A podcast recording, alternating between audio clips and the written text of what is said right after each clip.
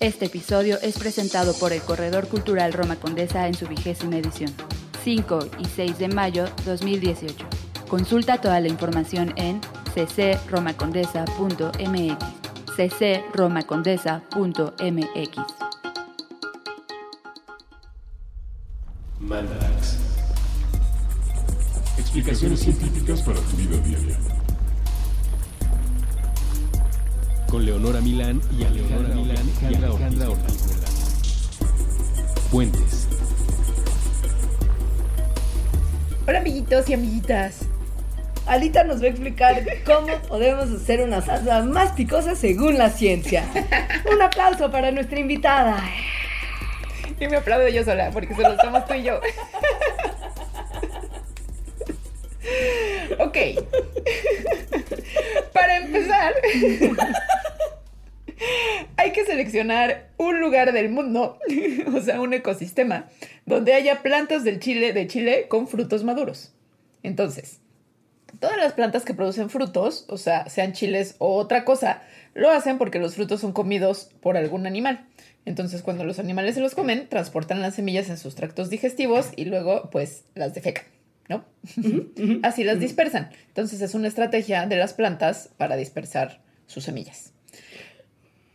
Pero Alejandra, ¿qué animales son los que se llevan a las semillas de los chiles en su pancita? ¿Son mamíferos? ¿Son aves? ¿Son las dos?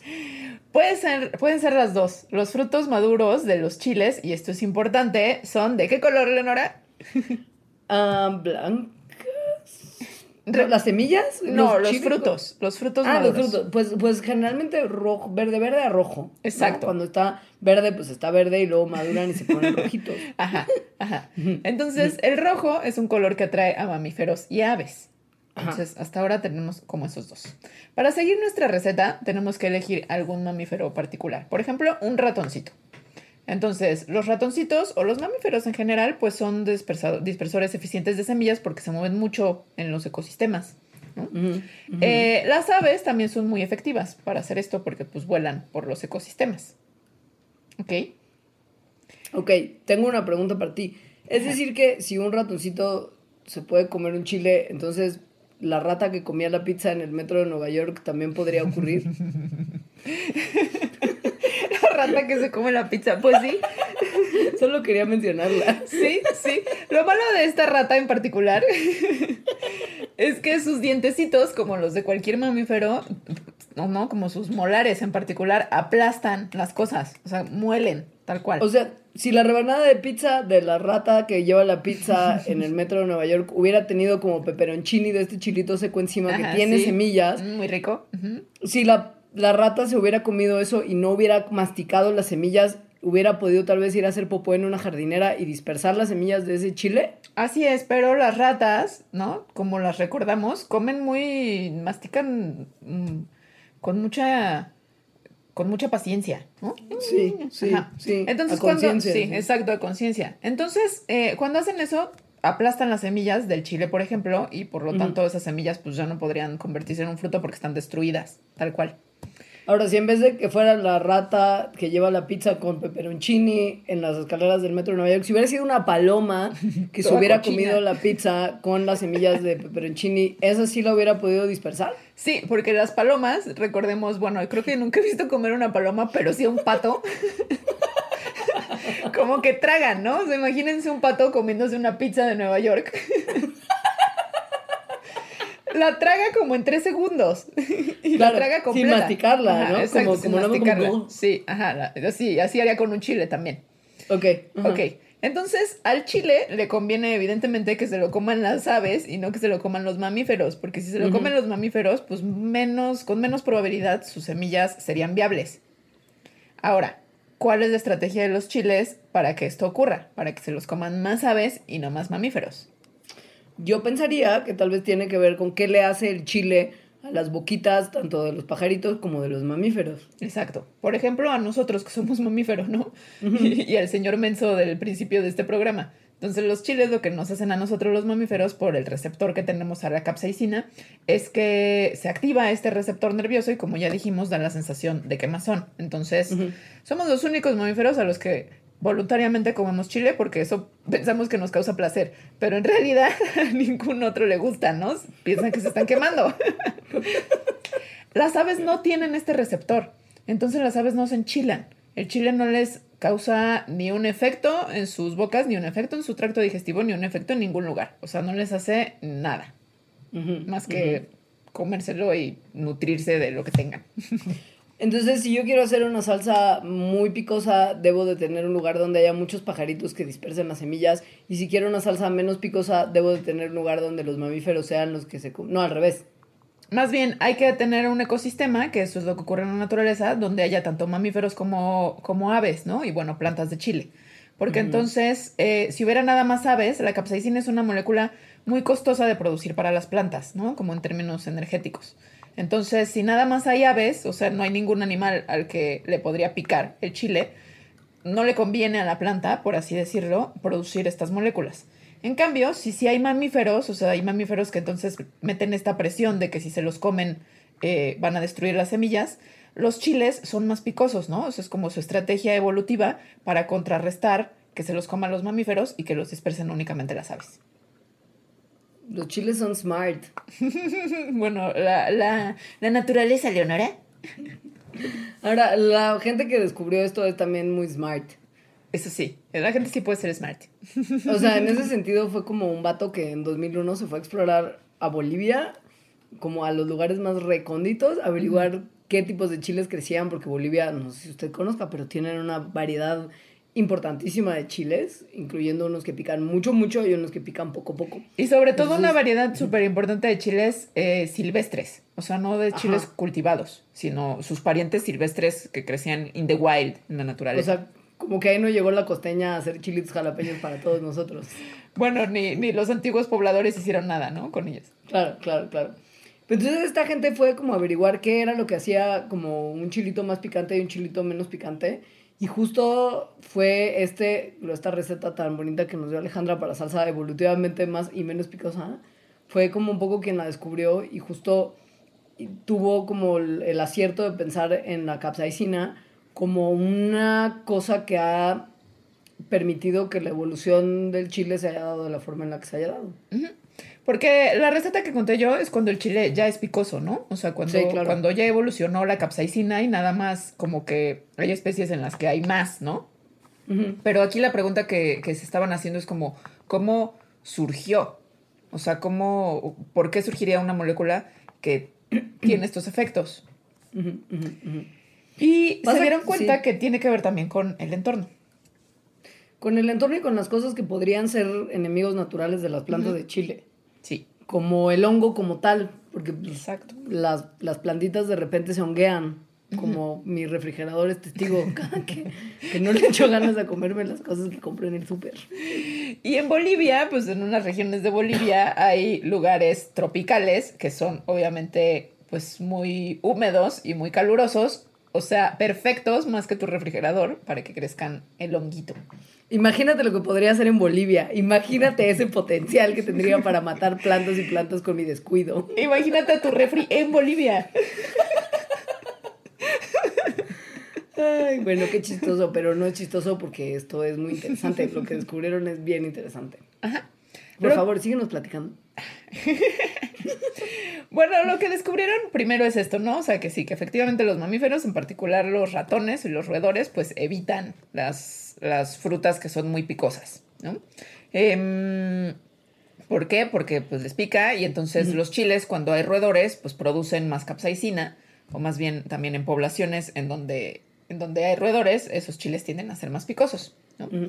Em, sí, No, nada, es que también pensando como por ejemplo en otros animalitos, ¿no? Como tipo insectos. Los insectos, si los mamíferos somos los que tenemos estos receptores, los receptores, los receptores del picante, los insectos no tienen estos receptores tampoco. Entonces una buena forma de, de como estudiar qué huele con lo que tiene adentro el chile es ver como... mm, Ah, no, sí, los, los insectos también, también tienen esos receptores.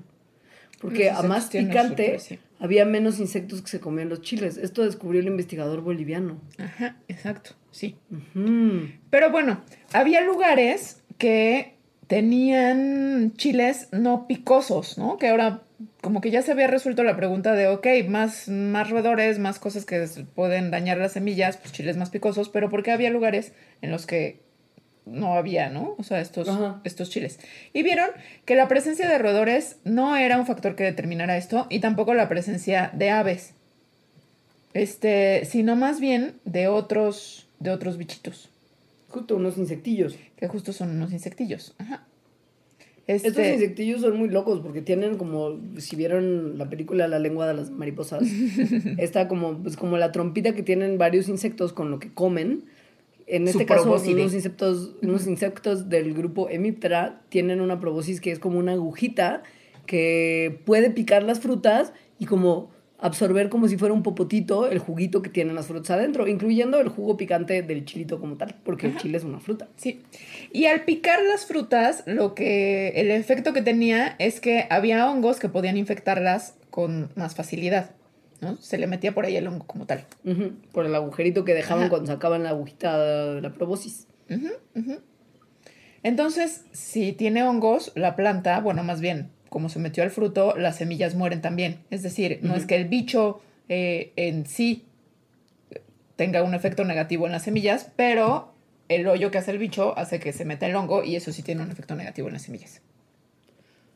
Ahora, el hongo es sensible a la capsaicina. Lo cual está súper interesante. O sea, no nada más un montón de animales, sino los hongos también. Y a los hongos no les gusta la capsaicina. La capsaicina es una especie de arma que también los desalienta a ellos de comerse la frutita que es el chile. Exacto. Ajá. Entonces, Entonces, a menos hongos, más picante, más capsaicina. exacto. Entonces, eh, en Bolivia, que es donde estudiaron esto, las poblaciones de Chile que viven en lugares más húmedos tienen más insectos y cuando hay más hongos en ese lugar, entonces tienen una proporción más grande de picor. En cambio, en los lugares que son más cálidos hay menos insectos y los hongos no crecen con tanta facilidad y entonces los chiles pueden darse el lujo de no ser tan picosos. Que eso responde a la pregunta, ¿por qué hay chiles que no son picosos? Lo que es muy loco es que desde hace muchos años la humanidad ha estado usando chiles no solamente para, como nosotros, torturarnos voluntariamente generándonos sensaciones de dolor y de picor, sino mm, que también, pues, al ser una cosa que desalienta el crecimiento de mohos y hongos en los alimentos, puede servir como un conservador. Ajá, sí, y que de hecho se sabe, ¿no? O sea, que desde hace mucho tiempo se usaban chiles para conservar ciertas cosas. Eh, como yo me usaría mi refrigerador, ¿no? Antes de que hubiera este tipo de técnicas para preservar los alimentos. Digo, me queda claro que yo le doy un mal uso a los alimentos. No es culpa de mi refri, es culpa mía. Pero mucho tiempo antes de que existieran técnicas de, de- de refrigeración, la gente tenía que, que hacer un esfuerzo importante para conservar sus alimentos de formas alternativas. Deshidratándolas, poniéndoles sal o en este caso, añadiéndoles un poquito de picante. Así es. Muy bien. Sí. Qué padre. Esa es la receta ñoñísima para hacer chiles más picosos o para encontrar chiles más picosos. Que tiene que ver con una cosa que es bien padre y que sucede mucho en la evolución y que la gente que estudia ecología evolutiva les encanta, que en inglés se llama trade-off. En español se traduce más o menos como disyuntiva, que es que tienes, mm, no puedes invertir todos tus recursos en, en todo, ¿no? Los tien- tienes que poner en alguna estrategia de varias que podría haber. Eh, en este caso, los chiles, su trade-off, su disyuntiva, está entre ser picosos, eh, o, o sea, entre producir capsaicina y... Ya no sé cuál es la otra. y bueno, no, y que la entre producir capsaicina, que la capsaicina lo salvaría de, de los hongos y bueno, de los mamíferos también, pero entre que, la, que producir capsaicina es muy costoso, ¿no? Como ya había dicho. Es decir, les cuesta mucho a nivel energético porque tiene nitrógeno y el nitrógeno se usa además para el ADN, es decir, lo necesitan para crecer y para hacer su división celular a fuerzas. Y además, un subproducto de hacer capsaicina es que las hojas de las plantas tienen más estomas. Los estomas son como unos hoyitos que tienen las plantas, como si fueran unos, como nuestros poros en los que sudamos, una cosa así, ¿no? O sea, son un par de células que se abren como un hoyito tal cual y dejan que por ahí pase agua hacia afuera.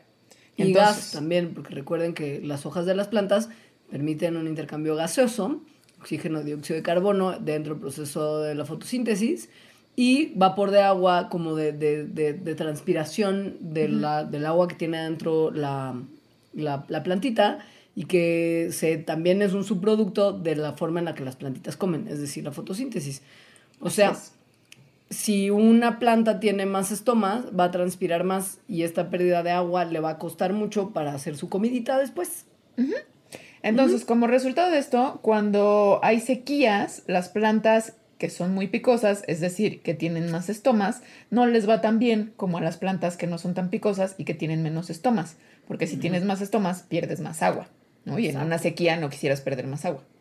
Si las condiciones de agua son normales, hay igual proporción de chiles picantes y no picantes porque ya no es un factor el picor para la supervivencia de la plantita. Exactamente. Entonces, eh, en las poblaciones silvestres de chiles, o sea, los que crecen sin ayuda del ser humano, hay como una doble presión de, em, de defenderse de los patógenos hongos, ¿no? Y de no tener tantos estomas. Eh, entonces, eso es lo que crea el polimorfismo, es decir, que haya plantas que son picosas y plantas que no son picosas. Y que gracias a eso podamos seleccionar las que son picosas y hacer muchas variedades distintas de chile. Si averiguamos además cómo funciona a nivel genético eso, podemos también pensar que si somos una compañía agronómica importante como que tu Monsanto, que tu Singenta, que tu Ajá. Bayer, que tu Genetics, que todos Que tu, que tu Bayer siendo- ya es tu Monsanto. Ah, ya lo compró. Sí, según yo sí. Mm, seguro. Bueno, tu, tu, tu transnacional megacorp de la agricultura y las semillas, Ajá. pues si esto se puede canalizar mediante el control genético de los genecitos de las plantas de chile, pues puedes diseñarte un chilito que pique exactamente lo que quieras que pique para vendérselo a muchas compañías que quieran comprártelo. Y hacerte mucho más rico de lo que ya eres. Y es por Porque la eso- industria del chile Sí. es una cosa importante, como Sí. les mencioné en un principio.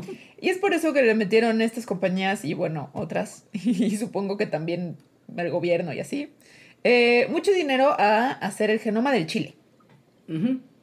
Sobre todo porque les interesaba cómo se sintetizaba, o sea, cómo se hacía la capsaicina. Y resulta que lo hace una enzima que se llama sintasa de capsaicina. O sea que sintetiza la capsaicina, es muy fácil. O sea, le pusieron ese nombre tan original. Ajá, y lo que descubrieron es algo que todos los mexicanos ya sabíamos, que, la, que el picor, o sea, la capsaicina, se produce no en las semillas, o sea, este gen que produce la, la- a la enzima, no se prende en las semillas, sino que se prende en lo que nosotros le conocemos como la venita. Por eso sabemos los mexicanos que hay que quitarle la venita al chile. Bueno, los científicos no le llaman venita, sino le llaman placenta, que es un tejido que agarra a las semillas. Básicamente como la placeta en una pancita de una embarazada que agarra como a la, a la criatura. Sí. Entonces, bueno, yo quiero... em, es que tengo Sí. una historia muy chistosa de una vez que fui a un congreso con unos chiles de, y unas personas presentaron una cosa de unos chiles, pero la voy a contar después, cuando lleguemos a Ah. la parte de, de, de dónde se originó. Ahora, una, una cosa nada más, es muy interesante pensar que si ustedes, que tu Monsanto y todas las compañías que Monsanto ya compró, Ajá. tus otras que todavía le sobreviven, Ajá. También te interesaría conocer muy bien cómo funciona el genoma del chile, porque el chile es como si todos fuéramos una gran familia de vegetales, el chile sería como primo de la papa y del tomate, y un poco Sí. si conoces bien el chile y su forma de crecer y cómo opera su genoma, vas a conocer mucho más de los mecanismos de crecimiento y los mecanismos genéticos de sus plantas como cercanas, de su, de su familia. Y esas plantas, el interés económico que tienen es también sumamente interesante e importante. O sea, no dan paso sin guarache, ¿no? No, no, no. No, no. no. Los que quieren saber de dónde o de dónde surgió esa maravillosa sustancia llamada capsaicina que tan feliz nos hace a los mexicanos. No. Mm, No, no. ¿Quisieras hacer una pausa más después de hablar tanto de la evolución del chile para que vayas preparando tu historia cotorra? Es una muy buena historia, según yo. Porque además después del corte les vamos a platicar un poco como qué son los beneficios que obtenemos de torturarnos a nosotros mismos comiendo chile. Porque, Porque sí los hay. Sí hay, sí hay beneficios, de verdad que sí. bueno, volvemos.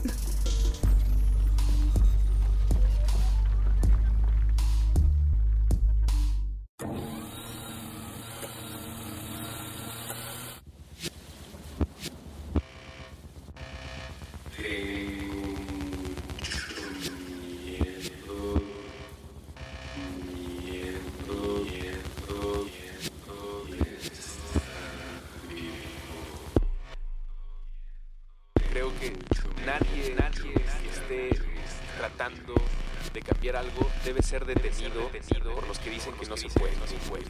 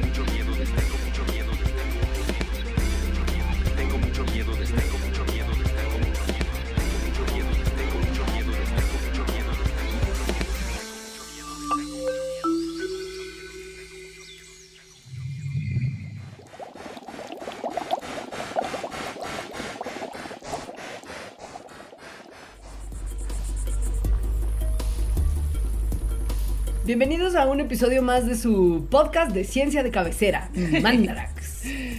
Hola. Podcast de ciencia de cabecera. Está padre. No sé si alguien nos escucha realmente como en su cama, como para que seamos el podcast de cabecera. Con una bocinita desde la cabecera. Y nuestras melodiosas voces sonando como de entre los sueños. No sé, yo no tengo cabecera. No sé si la gente acostumbra mucho tener cabecera. Yo, yo no tuve cabecera porque dormía en una cama que era como un box sin patas y un colchón encima, que quería decir que era una cama muy bajita, que me hacía feliz porque, pues, cuando a uno le da cama loca era más fácil bajar el piecito. Ok. Oh, no, fuertes confesiones. Pero ahora duermo en una cama que tiene una base, que además tiene, además de, de sí tener una cabecera, tiene también como unas cosas a los costados donde uno puede recargar que el teléfono, Mm, ajá, sí. que el vasito con agua y así, y es muy práctico. Ok, sí, sí, ya- sí me lo imagino. O sea, yo podría sí tenernos de cabecera. Con tu bocinita. Bueno, pues en este su podcast de cabecera, vamos a, no sé, creo que ya inauguramos hace varios Mandarax la saga, no sé cómo llamarla, frases, mm, frases cotorras, o sea, como Mandarax de pelos. Claro, claro, claro, como, como el esfuerzo que hace siempre la UNAM para meterle a todas las Ajá. cosas que saca de sus productos la palabra UNAM. Sí. Como unámonos y es un programa sí, como sí. de, de unión. De lo que sea, ajá, sí, sí, Ajá. así. Nos- exacto, nosotros Bueno, que no solo lo hace la UNAM, con- ¿no? Que hace todo mundo, así, muy, muy Claro. a fuerzas. Me vino, me vino a la mente la UNAM, no sé por qué, supongo que porque trabajo muy de cerca con la universidad, entonces. Pero entonces, ajá, mandarax de pelos, mandar darks, ¿no? O sea, como, Mm, ja, amigos. Sí, este es Mandarax al chile. Ahora, Esta no es una idea nueva, no lo de usar nuestro nombre de programa como para meterlo a frases cotorras, sino la idea de hablar de Chile. Porque si ustedes, como Mandarax Liber desde el principio, se acordará que en algún momento les dimos una buenísima receta de cocina que me dio mucho gusto saber que una de nuestras Mandarax Livers hizo el postre y le gustó muchísimo. Sí. Pero mencionamos en algún momento los componentes mágicos, místicos, musicales de nuestra salsa favorita, que es la sriracha como tal. Así es. Donde, pues, mencionamos cosas que tenían que ver con el chile. Pero hoy vamos a dedicarle un mandarax entero. Así es. Porque es un componente muy importante en nuestras vidas y la de todos los mexicanos. Yo, yo, yo, yo, como muy a mi pesar, no puedo dejarlo. Y digo muy a mi pesar porque sé que mi colitis agradecería que yo tuviera un poco menos de amor. por a mí también me gusta. Sí, es muy delicioso. Pero hay gente que lo lleva muy al extreme. Que en realidad, eso. en realidad eso fue la pauta para hacer este programa. Estábamos viendo en internet y nuestros sitios favoritos de las noticias de ciencia como tal. Y vimos una nota que era de esas que ponen en evidencia cuán estúpida es la humanidad. Sí, en particular algunos individuos como este señor. Sí, el, el hombre menso, como yo lo denominaría de aquí en adelante para fines explicativos. Bueno, que estaba con más personas. O sea, este, este señor, este hombre menso, estaba en un concurso de comer chiles súper picosos. O sea, tipo Los Simpson, o al menos así me lo imagino yo, tal cual. En- Y tal cual como en Los Simpson, había un chile picosísimo. Muy, muy, muy picoso. Es el que en teoría, o por lo menos hasta hace algunos meses, estaba en el número uno del ranking de los chiles más picosos del mundo. Porque sepan niños y niñas que existe tal ranking. O sea, esto no es una cosa que yo estoy como diciendo a la ligera. Bueno. realmente hay, sea, hay gente que hace como experimentos para ver cuál es el chile más picante del mundo. Y, y no solo experimentos, sino hacen concursos para demostrarlo. Al rato les vamos a hablar cómo, cómo se mide lo picoso de un chile, que es en una unidad de picor que se llama Scoville. Entonces, es nada más para que se den una idea como de, en proporción, o sea, de la magnitud de lo picoso de este chile que se llama Carolina Reaper. Tiene 2.2 millones de esas unidades. Un chile habanero tiene 200 mil. O sea, este tiene 100 veces más. Es una, o sea, es una pasada de lanza. Ajá, ajá. Porque además, y solamente lo voy a decir en esta ocasión porque el chiste se cuenta solo y usted seguramente ya está pensando en eso, pero no quiero abusar del recurso. Ajá. Si ya cuando te comes habanero al día siguiente te arrepientes, yo no quiero saber lo que sufrió ese ser humano. Bueno, este ser humano al día siguiente estaba en un estado muy particular. Nunca visto con un habanero, creo. O sea, se comió chile. Lo que le pasó es, se comió el chile y poquito después empezó como a respirar como si se estuviera hiperventilando, hiperventilando. Le empezó a doler el cuello y le empezó a doler mucho la cabeza. En los, en los siguientes días le dolió tanto la cabeza al hombre menso que tuvo que ir al hospital para ver qué demonios le estaba pasando. Y lo que ocurrió fue que estaba teniendo unos dolores de cabeza que se llaman del, como del rayo. Y bueno, como de trueno más bien, Ajá, porque sí. rayos truenos, ¿no? Es como más bien de trueno. Y se llaman así porque, como lo sugiere el nombre, sientes como un dolor que es súper rápido, súper duro y después de como 60 segundos el punto llega, el, el dolor llega a un punto como insoportable. Es tan insoportable que puede generar náusea o vómito y puede generar fiebre, como espasmos, confusión e incluso una pérdida temporal de visión o de las capacidades de habla. Entonces, estos dolores de cabeza obviamente no son nada comunes. Cuando la gente los tiene, generalmente significa que tienen más bien una condición más seria. Por ejemplo, un coágulo sanguíneo o que están sangrando del cerebro o que te comiste un chile súper picoso. Pero ¿por qué comerte un chile súper picoso te podría dar algo que está relacionado con otros problemas como sangrado cerebral? ¿Qué hizo ese chile con tu cabeza? Bueno, lo lleva, o sea, la primera hipótesis no creo que haya sido que fue por el chile, pero más bien lo lleva, no le había pasado nada más. Entonces, por eso pensaron que sí era el chile. Lo metieron en una, en una de estas máquinas que nos encantan, en las que te escanean. Y se dieron cuenta que su cerebro tenía las arterias mm, muy angosas, muy flaquitas, ¿no? Eh, Como contraídas. muy contraídas, lo cual se llama síndrome de vasoconstricción cerebral reversible. Reversible siendo la palabra clave porque Exacto. el señor, o sea, ya fue. Lo que ocurre con este síndrome es que se te hacen muy angostas las principales venas y arterias del cerebro Y el síntoma principal de que tienes esta condición es este dolor de cabeza de trueno. De trueno. No se sabe muy bien qué los causa porque hay varias cosas que los pueden ocasionar, como medicamentos que tienen reacciones secundarias, como antidepresivos como Prozac o Zoloft, por si usted es fan, piense que le puede dar esta condición. O si usted es O- fan de otros. Ajá, como la droga ilícita tal como la cocaína o la anfetamina. Digo, en, en estos cuatro casos que mencionamos, o sea, de estos cuatro drogas, ya sean lícitas o ilícitas, es raro de todas formas. O sea, estos Sí. dolores de cabeza no son nada comunes. Entonces dijeron, no, ok, pues tal vez este señor inmenso hizo esto, pero no. O sea, sus pruebas resultaron negativas para todas sus, para todas esas drogas y no tenía ninguna condición médica que pudiera explicar la reacción. Por lo que lo que apuntaba era al chile. Ajá. La cosa se curaba con muchos fluidos y descanso. Y si se tratan así estas condiciones, normalmente desaparecen en unos días o en unas semanas. Pero si uno tiene mala suerte, puede haber daño cerebral asociado. Entonces, ojo, porque la hipótesis del chile fue el culpable del dolor de cabeza del trueno es que el, el, el- el chile, pues sí, como tal, tiene la capacidad de Constreñir. provocar en, en ciertos casos una cosa que se llama vasoespasmo coronario, que es justo que se te hacen muy angostas los vasos sanguíneos en el corazón. O sea, esto ya se ha observado para gente que ha comido como chile de cayena. Y se ha vinculado en ocasiones con paros cardíacos por culpa de estos vasospasmos y esta constricción de los vasos sanguíneos. O sea, es ya conocido que el chile, sobre todo pues, los chiles muy picantes, tienen propiedades que modifican el grosor y la anchura y la apertura, digamos, de tus vasos sanguíneos. Pueden afectar realmente el tamaño de tus venas y de tus arterias. No es raro que si esta enfermedad depende justo de algo que constriña los vasos sanguíneos y este idiota se comió el chile más picante del mundo unos días antes, como de, ah, igual la ve. Y, y bueno, sí puede ser, o sea, nadie se ha muerto por comer un chile hasta ahora, pero sí puede ser muy peligroso. O sea, este, o sea, un chile tan picoso, ¿no? A este señor pues le pasó esto de los dolores de cabeza que supongo que ya se le habrán quitado, espero. Pero, pero un chile muy picoso en realidad puede, puede como informarle a tu cuerpo de forma engañosa, pero tu cuerpo no sabe que es un engaño, que te estás quemando. O sea, que hay, algo, que hay algo muy grave y entonces mandar una respuesta inmune súper fuerte que podría resultar incluso como que se te cierre la garganta y dejes de respirar. Lo que creo que me parece que se conoce como el shock anafiláctico.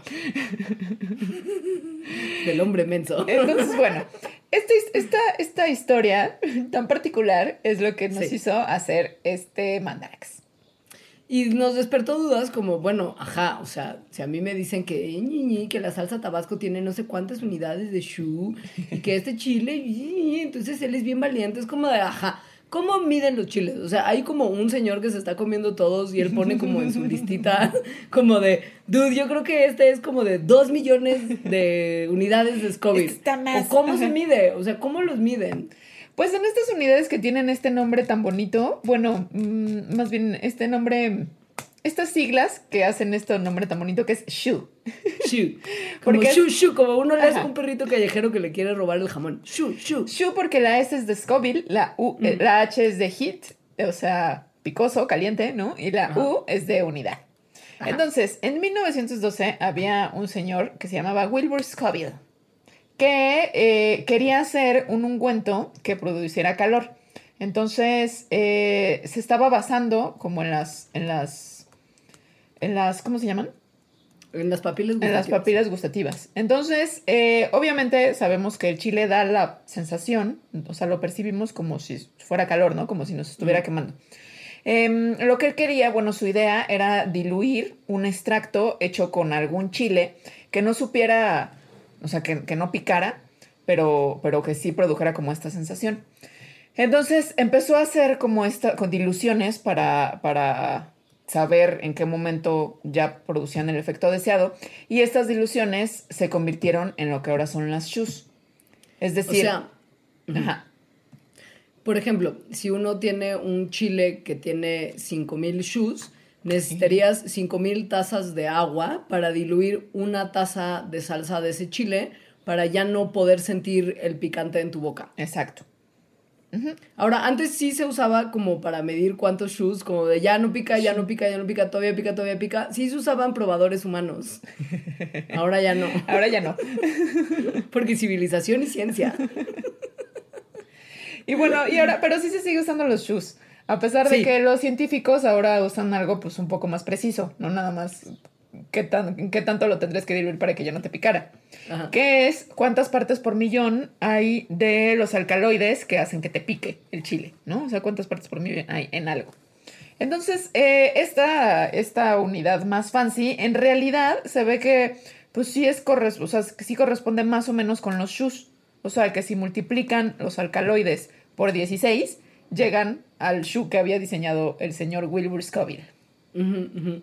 Esto, además de evitar como la tortura del ser humano, piensen en, en esto, cuando uno está comiendo de repente algo como por mucho tiempo, no sé si les haya pasado que van como a una cata de vino o algún lugar donde, que implique comer mucho de lo mismo mucho tiempo y eventualmente como que tu boca se cansa de ese sabor y ya no lo percibes realmente y todo te va sabiendo como un poco a lo mismo. Pues lo mismo les ocurría a las personas que probaban el shu, que de repente sus papilas gustativas se fatigaban de manera completamente reversible, o sea, si dejaban de comer picante se arreglaba todo, pero en su momento era como de ya no estaban dando como medidas exactas, entonces estuvo muy bien que inventaran este sistema, que además pues sí, justo es un poquito más preciso y ya se ha como estandarizado lo suficiente para que la industria de la salsa picante, que créalo usted o no, es algo muy importante, para que estén contentos con las mediciones.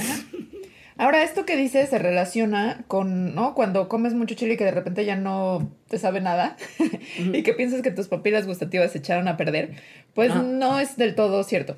O sea, el chile sí puede como adormecerlas, pero no las daña. O sea, no se quedan dañadas para siempre. Es reversible todo, Exacto, sí. Sí. Si a usted le ha Aunque- pasado de repente... Aunque ¿Qué? sí te puedes quedar como con el ardor o esa sensación por horas o incluso días. Si fue muy picoso el chile. Como el California, ¿qué? El Carolina Reaper. O sea, sí, no sé cuánto tiempo se habrá quedado así. Ahora, lo que, a lo que iba yo es que si, si de repente les ha pasado sentir que, por ejemplo, comiendo un plato de comida asiática picante, sienten que el chile del ingrediente de la comida asiática les pica distinto que los chiles que comemos en México. Aunque hay unos que te pican en la lengua, otros te pican en la garganta, otros pican hasta que ya llegaron como al esófago. Sí. Este tipo de sensaciones no son nada más su percepción como de como de, de, de malinchismo de no, si no es chile mexicano no pica rico. Ajá. Literal, los distintos tipos de chile, y estos también se mide por la gente que mide el picante en shoes, se han dado cuenta que hay como cuatro características, no, cinco, perdón, características que se le pueden medir a un chile. O sea, el Para- picor es de un albur, chile. Nada de este programa es albur. Nada. que se le puede medir al picor de un chile. O sea, como. Eso, que- eso. que- que- ¿Cuáles son las diferencias en cómo pican? Exacto. Entonces, la primera Una es, es- sí. qué tan picoso está. O sea, qué tanta sensación de quemazón te da. Después, ¿qué tan rápido llega la sensación de quemazón? Si es inmediata cuando toca tu, como tu boca o si llega después de que ya lo masticas y así. Ajá. Luego, ¿qué tanto se queda esta sensación en tu boca o se disipa? La cuarta es dónde sientes el dolor, si en la punta de la lengua, en la parte de atrás de la garganta, etc. Y la última es si sientes el picor como una sensación aguda o como más bien plana. Ajá. La cultura asiática, o sea, la mayoría no, evidentemente no quiero generalizar, no, no quiero ser grosera de esa forma, generalmente prefiere sabores picantes que son como más Agudos. eh, agudos y que se sienten como alfilercitos, pero que se disipa rápidamente, mientras que en lugares como Estados Unidos la gente prefiere como una, una cosa más plana y que dure la, la sensación de picante. De ahí que las salsas como picantes gringas sean tan feas. Sí, Como sí, se son te muy queda feas. una cosa de, que, de quemazón. Y es como generalizada en toda la lengua, ¿no? O en toda la boca. Sí, sí, sí. ¿Quién tiene la culpa de todo este malestar y todo este, todo este o todo este bienestar? Depende de si a usted le gusta estar enchilado o no. La culpa la tiene Diosito. No, no es cierto. A ver. Cosas que nunca escucharán en un Mandarax, en serio. Lo tiene una molécula que se llama capsaicina. La capsaicina es bien padre porque es una sustancia que mm, estimula, o sea, esto es, es muy importante como poner de inicio que el, el picor no es en realidad un sabor, sino que es una sensación que, a diferencia de otras cosas como la dulzura y lo saladito vienen de las papilas gustativas, esto es una sensación que directamente llega a sus terminales nerviosas. O sea, la capsaicina estimula los nervios, unos nervios que solamente responden como a pequeños aumentitos de temperatura y dan como la sensación de calorcito suavecito, pero manda mensajes al cerebro como directamente, ¿no? Como estímulos muy intensos y calor. No pasa por las papilas gustativas, va directamente a sus terminales nerviosas. Digo, seguramente a nervios que también están por ahí, ¿no? O sea, si lo sientes en Claro, la boca. sí, sí, Ajá, sí. sí. Porque Este, por ahí entra. Sí. Eh, entonces, la capsaicina tiene una forma particular que al nervio le, le llega, le pica, por así decirlo, de la misma forma en que le picaría algo caliente. Entonces, para el cerebro, la señal es tal cual, esto me está quemando. Que Sí. eso es la sensación del picor del chile. Sí. Em, Es una cosa que no tiene color, no tiene olor y es más o menos sólida. Si usted la extrae del chile y la pone a temperatura ambiente. Y si le miden los shoes a la capsaicina pura, piensen que Carolina Reaper tenía dos millones, dos punto y tantos millones en ciertos Carolina Reapers individuales que se han registrado. Bueno, la capsaicina en estado puro tiene más o menos 16 millones de shoes. O sea, si usted se, así, si su lengua entrara en contacto con capsaicina, ahí sí no creo que esa sí no la cuentas. Sí, sería súper, súper doloroso, ¿no? Ahora, la, capsa- la capsaicina es una molécula hidrofóbica, o sea que eh, no le gusta el agua, por así decirlo. Es decir, como que la repele. Eh, es por eso que cuando una está muy enchilada o acaba de comerse ¿no? como un chile muy picoso, una recomendación es leche, porque la leche tiene grasa. Entonces, como es hidrofóbica, eh, quiere decir que no se va a disolver fácilmente en agua, pero sí en grasas o aceites. También luego por eso recomiendan, ¿no? Como una cucharada de aceite de oliva o algo así. Y lo que hace cuando toma uno agua, o sea, estás nada más como esparciendo la Sí. capsaicina en el resto de tu boca, Ajá. estimulando más terminales nerviosas. Entonces, en realidad, ni siquiera, o sea, no que simplemente no te lo quites, sino que además puede empeorar la sensación por momentos. Nada más como para que lo sepan. Y... Esta- Ajá. sí. No, no, dale, dale. No, tú. No, tú.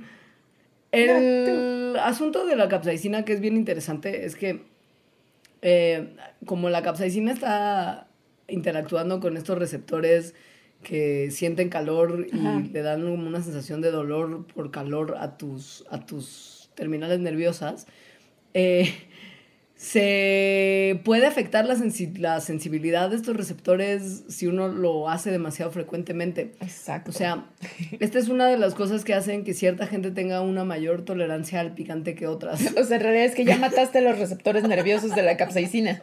Güey, yo ya los maté todos. Ya me di cuenta que eso está todo mal.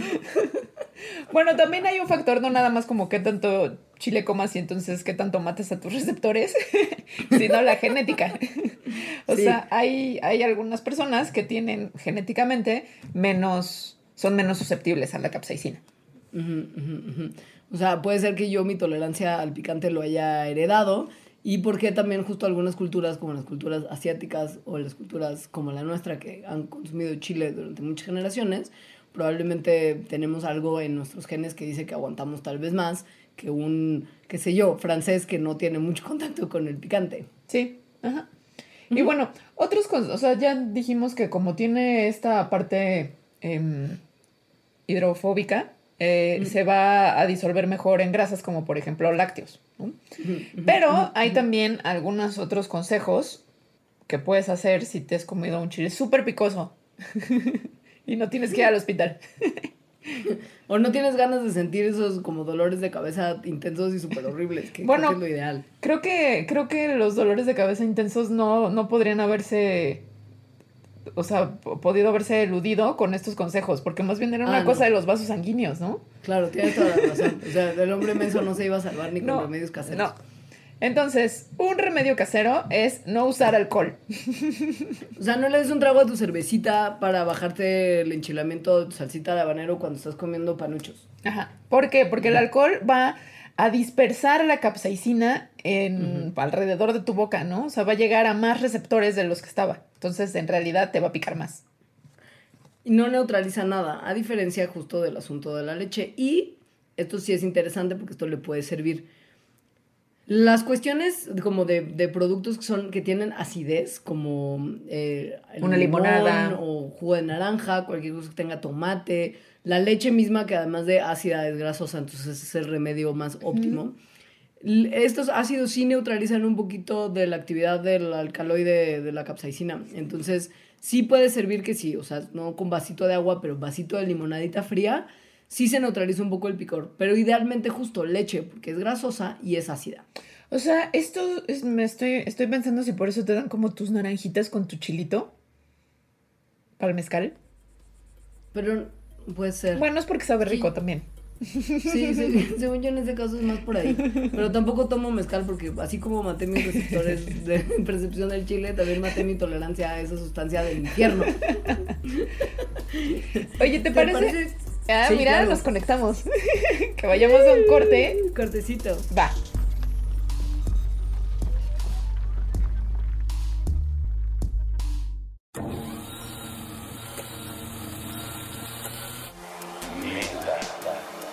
Cultura Pop de 60 minutos. Con Evaristo Corona Volvo. Nuevo episodio de lunes a viernes a las 4 pm. Puentes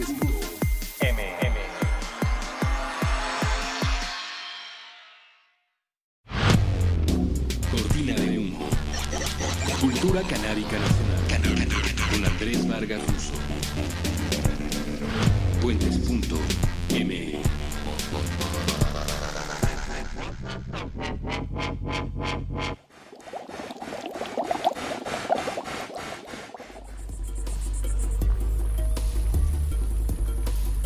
Hello. Si Ya ustedes volvimos a piensan. explicar por qué uno tiene que enchilarse. Exacto, que el chile solo le causa daños, pues sí, sí son, sí son esos chiles súper, súper picosos, pero en realidad el chile puede tener beneficios para la salud. Fíjese que mm, un estudio que igual y se tiene que, que- que hacer mucho más grande y tiene que haber muchos más datos para poder decir que es así científicamente comprobado, como tanto les gusta decir a los infomerciales. Ajá. Pero hay fuertes indicios de que si uno gusta de la comida picante, puede vivir un poquito más que el promedio de los que no gustan.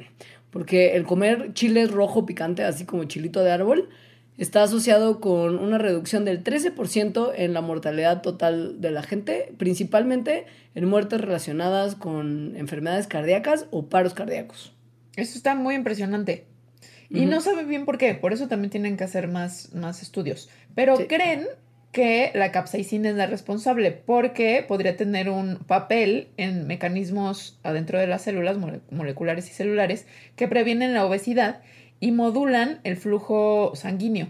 Entonces, además se sabe que la capsaicina tiene propiedades antimicrobianas y por lo tanto podría estar pues modificando de alguna manera la microbiota intestinal de alguna manera benéfica. Pero en realidad, Sí. pues no saben bien.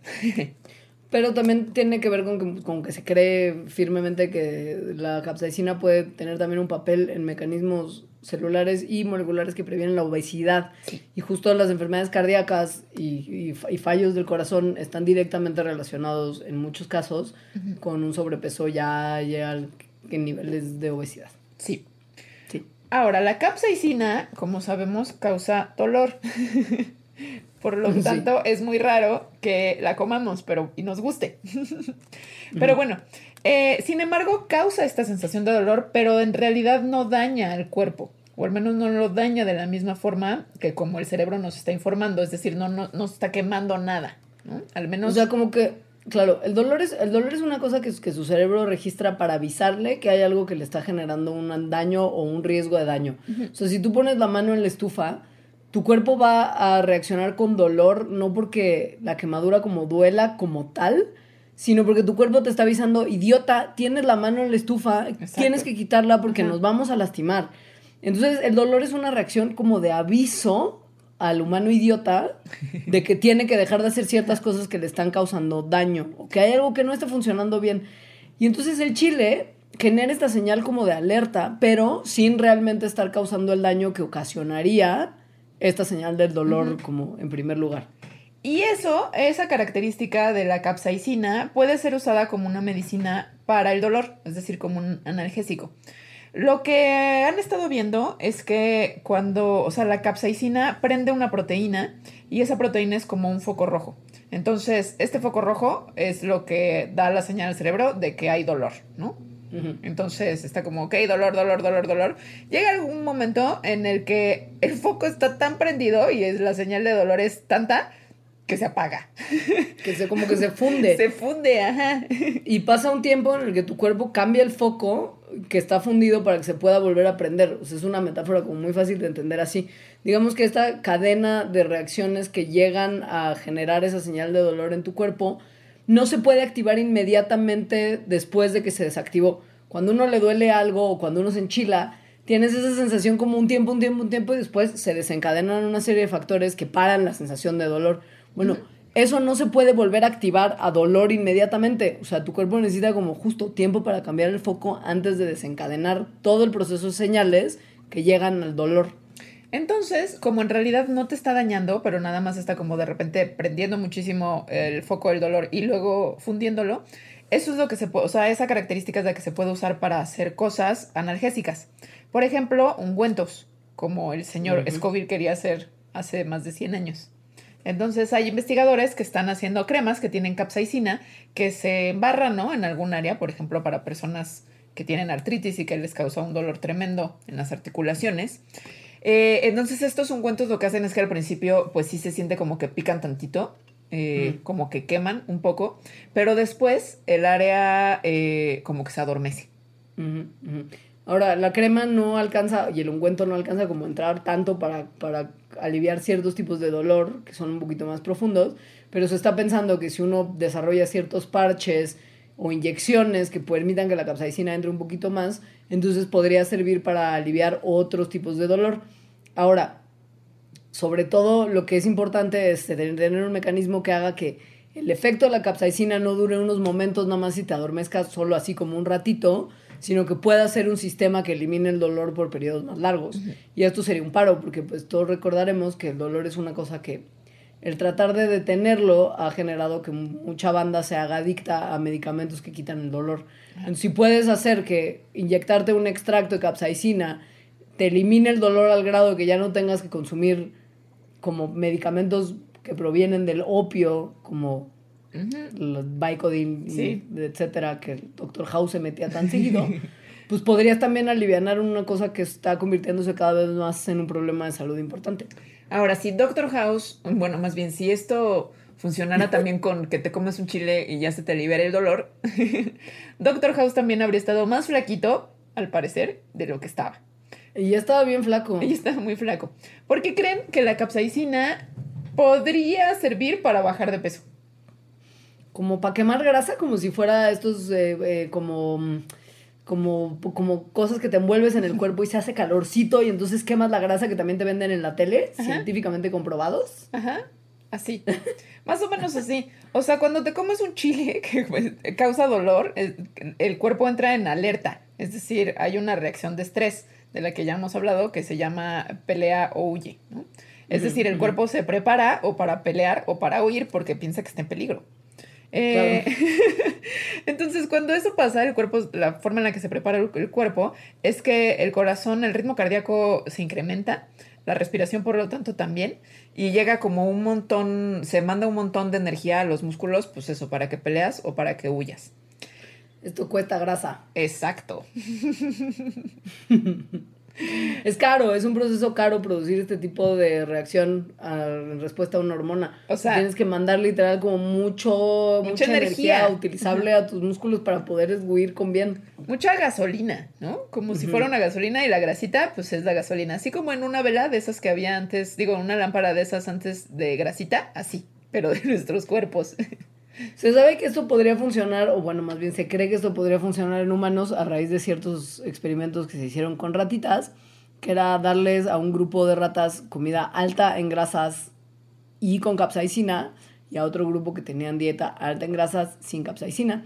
Y los que comieron con capsaicina no ganaron peso extra por tener una dieta más alta en grasas, y los que no comían capsaicina sí subían de peso con su dieta alta en grasas. Entonces, con estos resultados se, se aventaron a hacer una pastilla que tiene un químico que se parece a la capsaicina y que tiene como los mismos efectos, y se lo dieron a voluntarios eh, obesos. Entonces, este, los resultados es que efectivamente les ayudó a perder peso, pero muy poquito, más y muy lentamente. Es decir, en realidad no había una diferencia significativa. O sea, pasa que necesitarías como las dosis que, por ejemplo, un ratoncito consume y que le genera una diferencia significativa en el peso que gana si tiene una dieta alta en grasas. Las dosis que, que usan en estos experimentos, si nosotros las consumiéramos, la pasaríamos súper mal.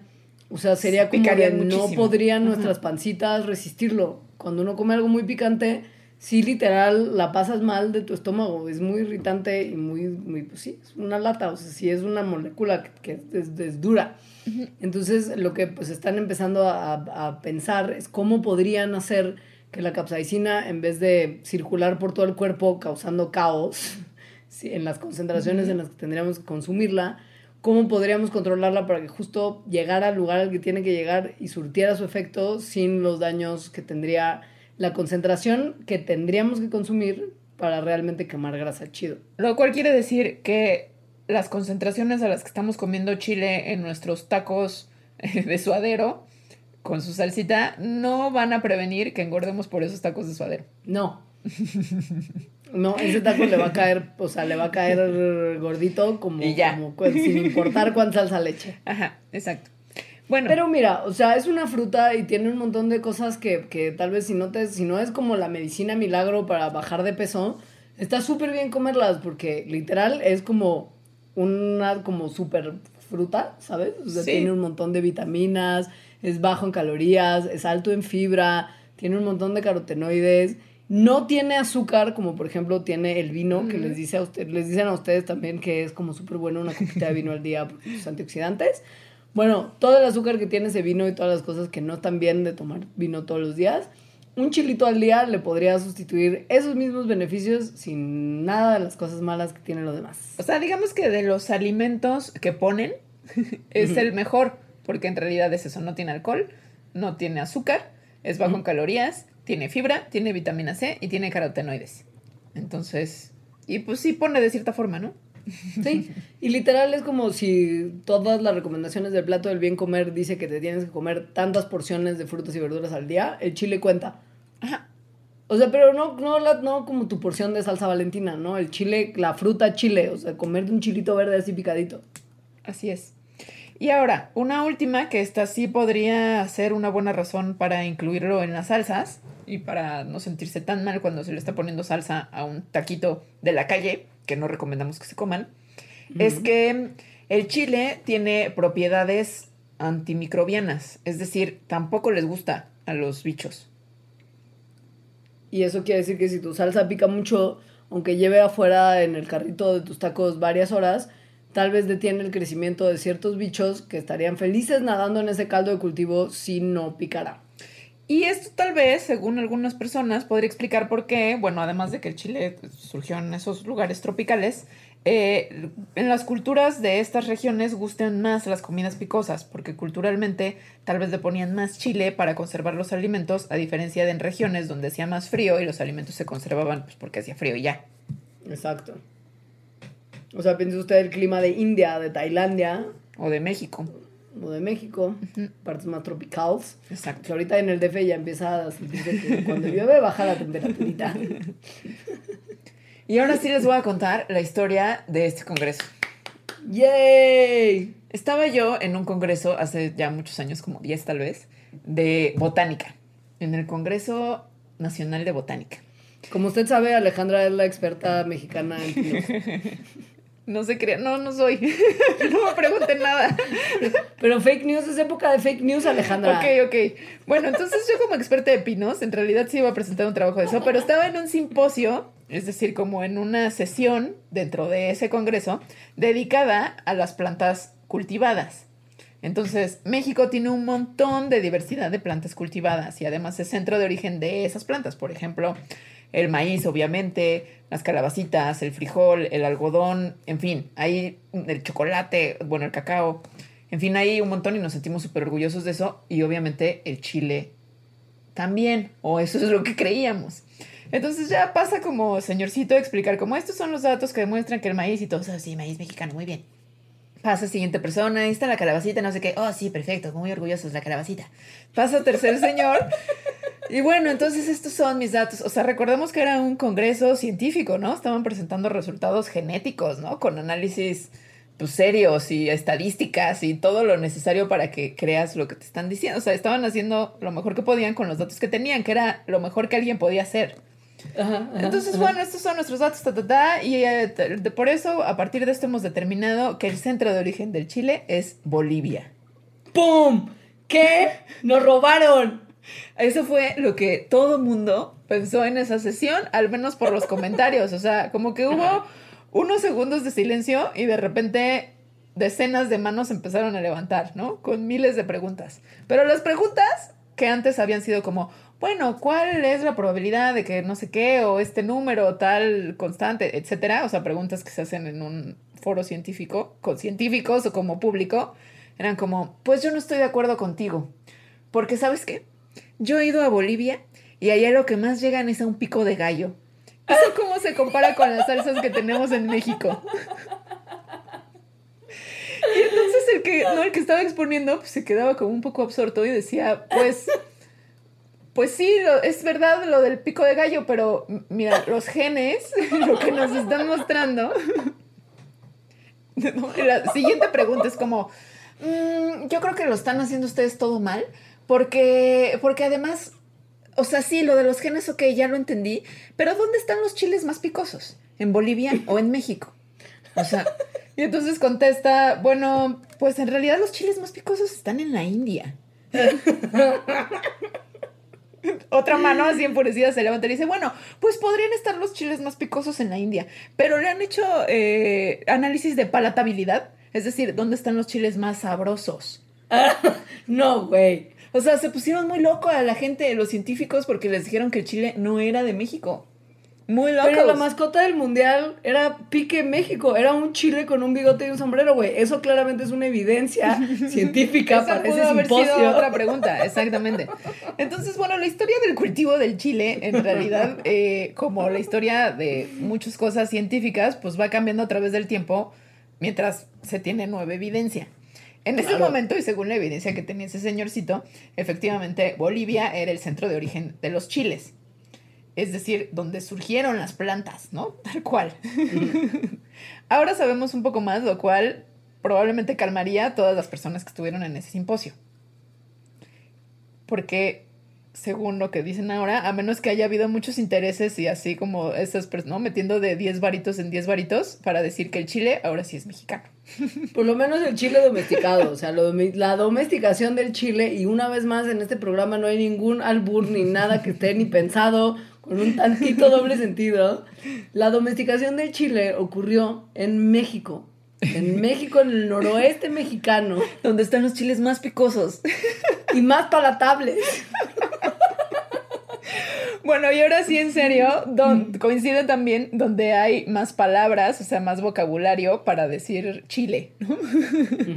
Entonces, digamos que tomaron en cuenta la parte genética y tomaron también en cuenta la parte cultural. Y se dieron cuenta que la agricultura del chile nació en México. Ya, todo bien. Tamaulipas y Puebla son los lugares donde se cree que esto, el, el campesinado del Chile, bien, bien temprano en su historia, estaba es nuestro, nuestro. Así ¿Qué es. mensos somos de verdad? O sea, ¿cómo somos de, cómo somos neta? De chistosos, ¿no? Ahora, lo que sí es que nosotros estábamos usando el chile para hacer bebidas antes que nadie, eso sí seguro. Ajá, hace muchísimo tiempo, hace 2400 años. O sea, si usted cree que fue una cosa muy brillante del señor Lind hacer chocolate amargo que tenga como un Chile. toque de chile y pensar por un momento qué pasaría si lo calientas y lo diluyes con agüita y te tomas una tacita de chocolate Lind con chile así como chocolate caliente, que tal vez lo ha pensado, no sé, yo sí, que sepa que hace 2400 años ya había mexicanos que estaban tomando tacita de chocolate picoso antes de que usted hipster lo pensara. Así es. Y eso lo saben porque hacen análisis químicos de vasijas que tienen esa edad y entonces ven como las moléculas que se han quedado ahí y se dieron cuenta que tenían tanto chocolate como chile. Ahora, no se sabe muy bien si en realidad se estaban echando como unos drinkies de chocolate con chile o para que no se les echara a perder algo, entendiendo las propiedades de conservación que tiene el chile, hubieran tal vez puesto como un poquito de pastita de chile en las, en las ollitas donde almacenaban para evitar que se les echara a perder el precioso cacao que estaba dentro. Sí, yo no sé si tomaron en cuenta también lo que nos pasa a muchos mexicanos, que es que haces como tu chocolate caliente en la misma olla que cociste cebolla y chile y luego el chocolate te sabe así. Tal vez así lo descubrieron. Según yo así descubrieron las monjas del mole. O sea, alguien tiró, al- alguien no lavó Sí. algo bien o se les cayó algo como que estaba como ahí flotando en sus cocinas que igual y, o sea, ¿sabes? Porque en qué momento se les ocurrió que un platillo que claramente iba a ser salado y picante iba a tener chocolate como ingrediente? Es como, dude, no hay manera. Ajá, así es. Entonces, bueno, nada más como dato que creo que no mencionamos, eh, la domesticación del chile en México fue hace 6.000 años. Sin embargo, no somos el país que tenga más diversidad de chiles cultivados. Este es Perú. Está bien, con Perú nadie se mete porque su gastronomía es deliciosa y los Sí. merecen todo. Ajá, sí. Luego, como sabemos, las comidas, sobre todo asiáticas, incluyen mucho chile, ¿no? O sea, como que lo han incluido en su cocina de formas muy espectaculares y deliciosas. Muy. Entonces, eso fue porque cuando llegaron los europeos a América a hacer su su su desmadrito, se llevaron de. Sí, se llevaron de regreso varias cosas, entre ellas Chile, y al parecer los portugueses se los llevaron a Asia y fueron ellos quienes quienes introdujeron ahí. Allá les gustó mucho y entonces comenzaron a mezclarlo en sus comidas y ahora es una parte integral de la comida asiática, sobre todo del sureste asiático.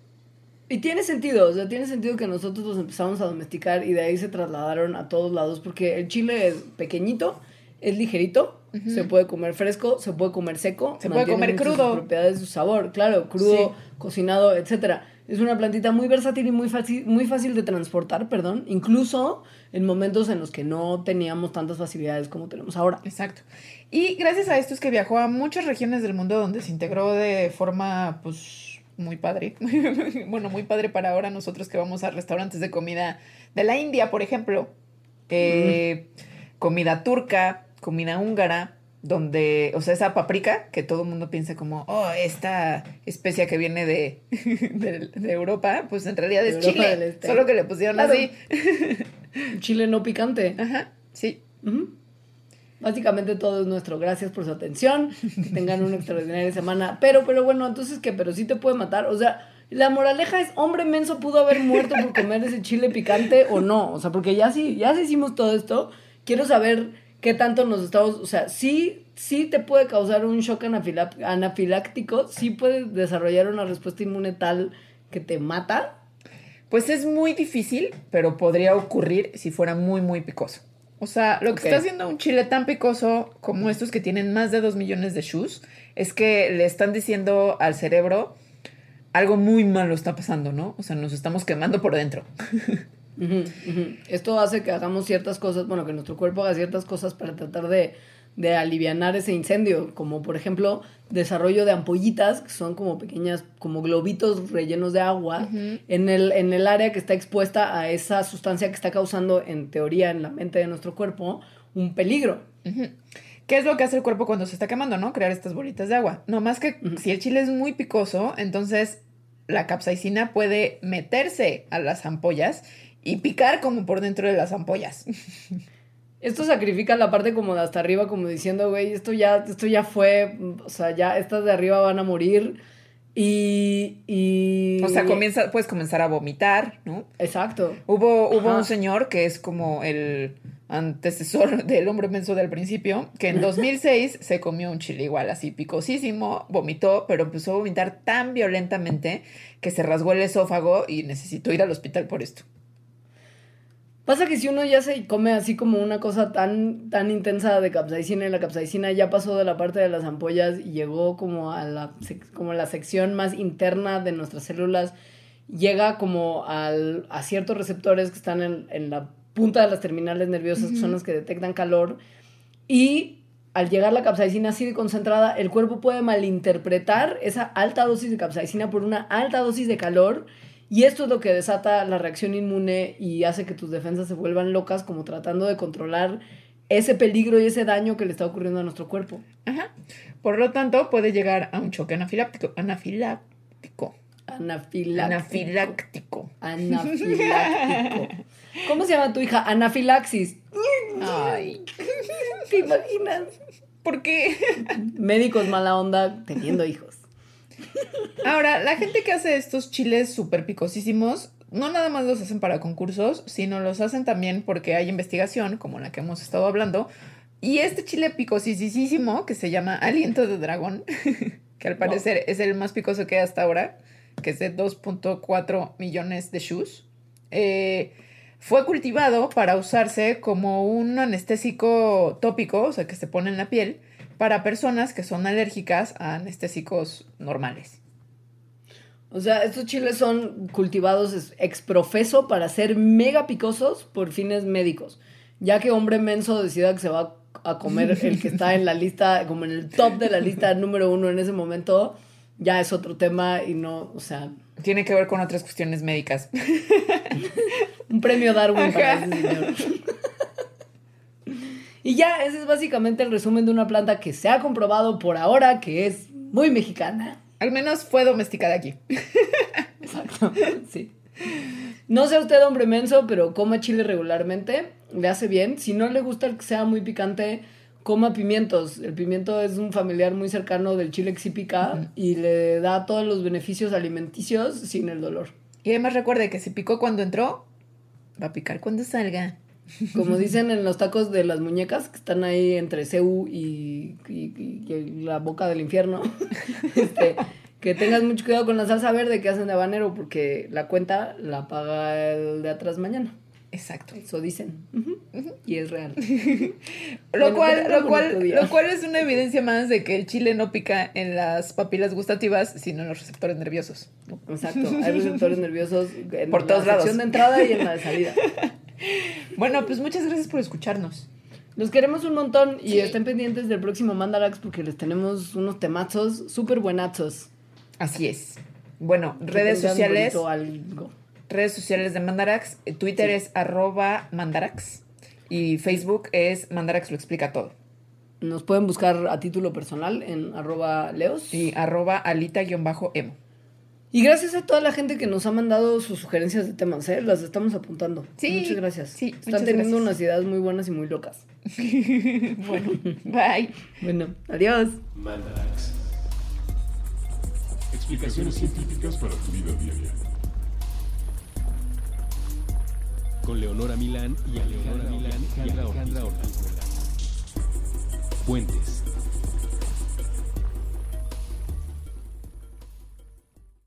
¿Quieres regalar más que flores este Día de las Madres? The Home Depot te da una idea. Pasa más tiempo con mamá plantando flores coloridas, con macetas y tierra de primera calidad para realzar su jardín. Así sentirá que es su día todos los días. Llévate tierra para macetas Bigoro por solo $8.97 y crece plantas fuertes y saludables dentro y fuera de casa. Recoge en tienda y sigue cultivando más momentos con mamá en The Home Depot. Haces más, logras más. Más detalles en homedepot.com diagonal delivery.